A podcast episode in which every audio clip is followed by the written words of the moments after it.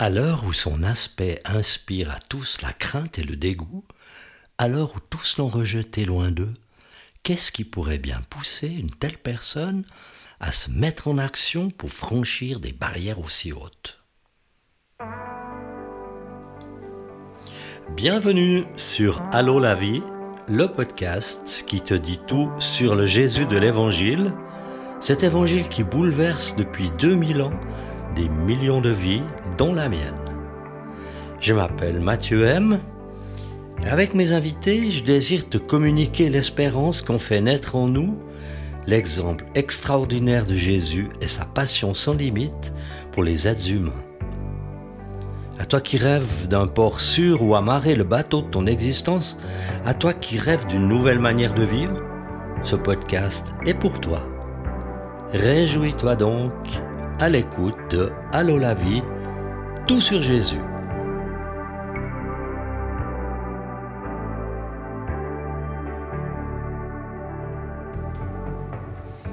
Nous voici arrivés au treizième épisode de Allô la vie.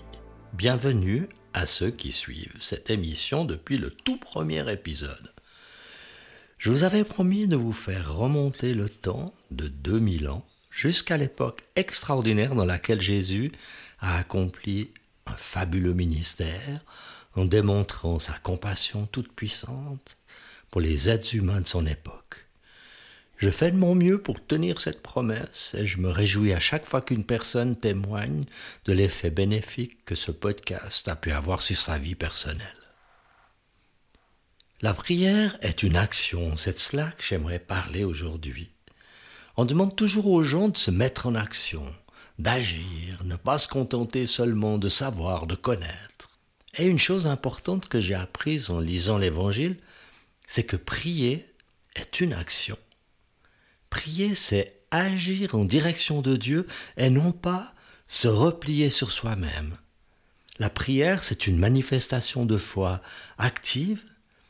Donc prier, c'est se mettre, mettre sa foi en action.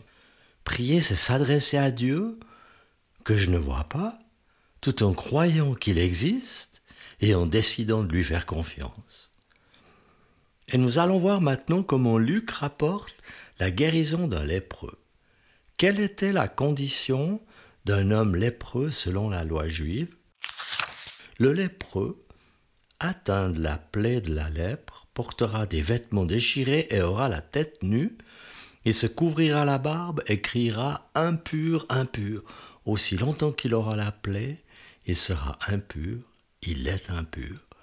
Il habitera seul et sa tente sera à l'extérieur du camp.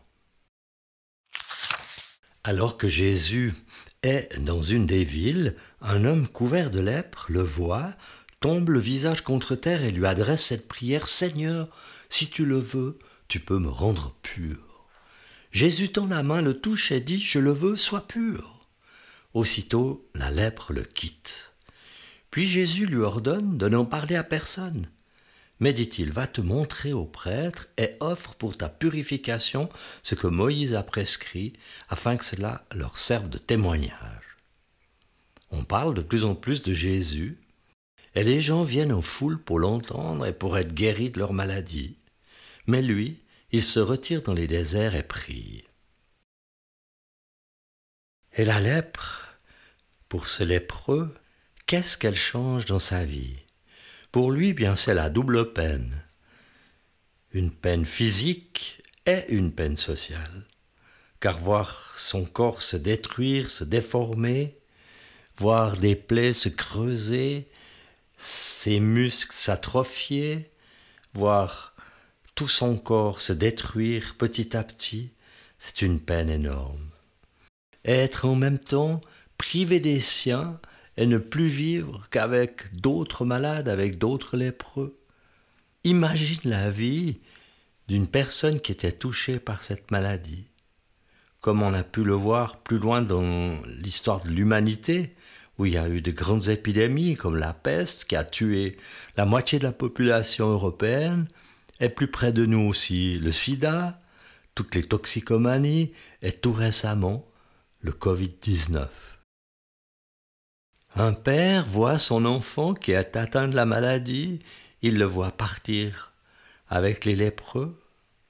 Un enfant voit ses parents atteints de la maladie, il les perd.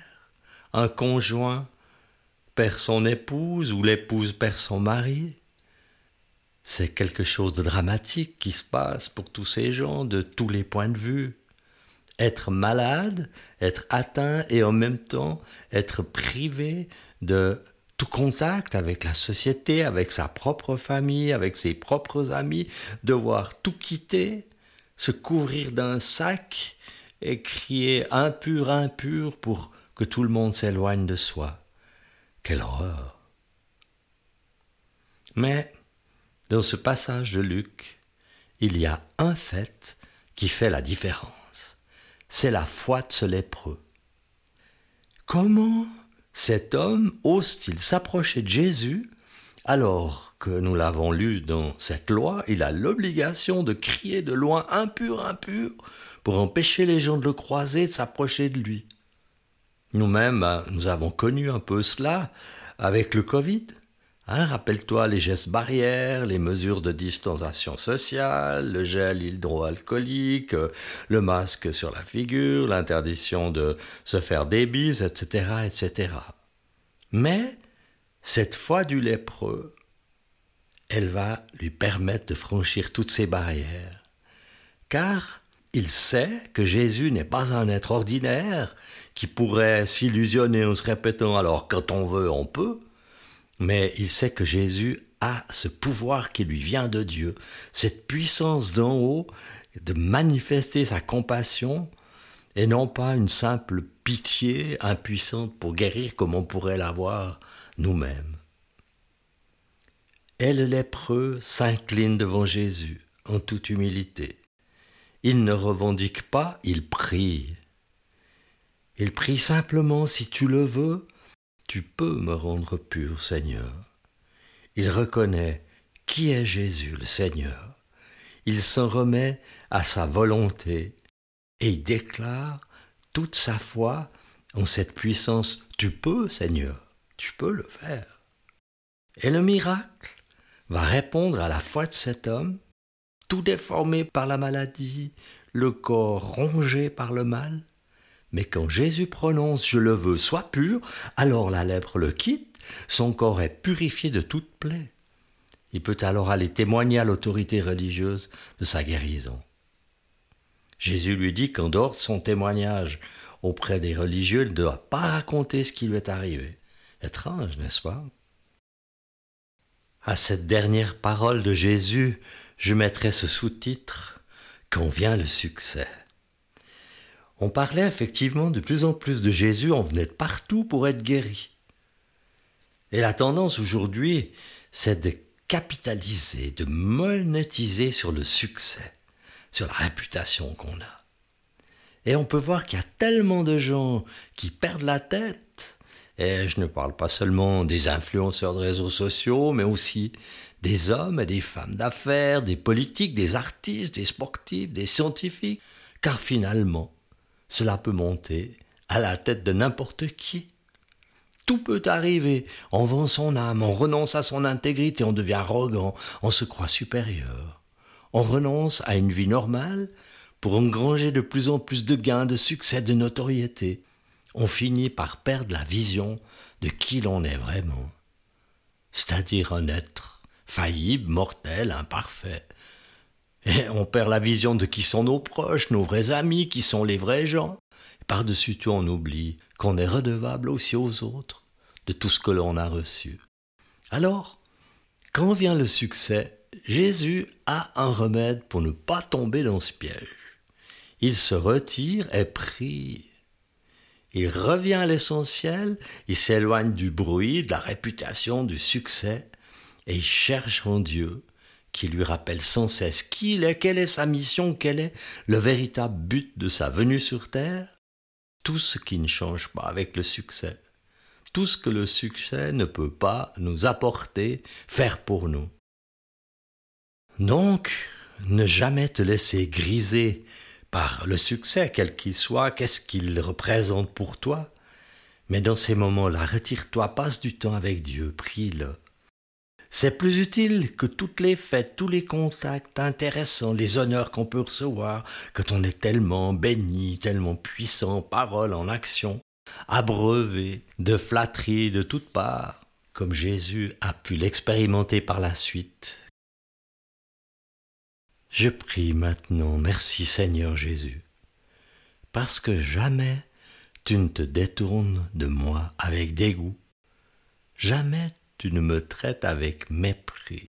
Jamais tu ne m'insultes. Au contraire, tu me dis que tu m'aimes vraiment et que tu veux donner ta vie pour moi pour prouver cet amour.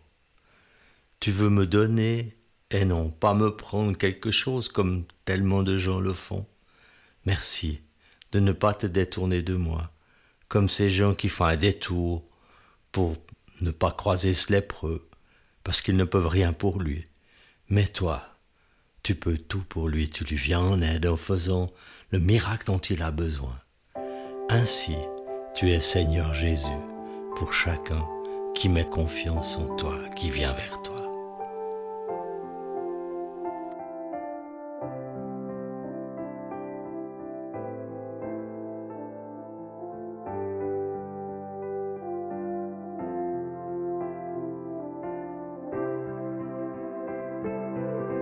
Voici donc la fin de cet épisode. J'espère qu'il t'apportera tout le bien que tu peux désirer recevoir. Et aussi, tu peux t'abonner à ce podcast, tu peux le partager aussi à d'autres personnes. N'hésite pas à le faire, tu leur feras du bien aussi à ceux qui t'entourent. À bientôt pour un nouvel épisode de Allô la vie, tout sur Jésus.